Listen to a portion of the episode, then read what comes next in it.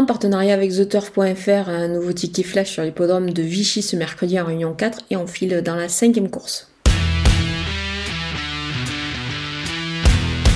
Le numéro 6, Samba Vanilla, a gagné de bout en bout dernièrement. C'était sur l'hippodrome de Clairefontaine. C'était plutôt pas mal. C'était dans un handicap sur le mile. Alors certes, euh, c'est la même distance que vendredi. Alors certes, elle a été pénalisée au poids euh, bah, de, 3 kg, mais euh, attention, là ici, elle a tiré numéro 8 à la corde, donc je pense qu'elle devrait pouvoir adopter la même tactique, c'est-à-dire aller de l'avant et elle est capable de pourquoi pas répéter, surtout qu'elle associe un certain Christian Demuro, qui est un petit peu incontournable en ce moment, et il fait feu de tout bois.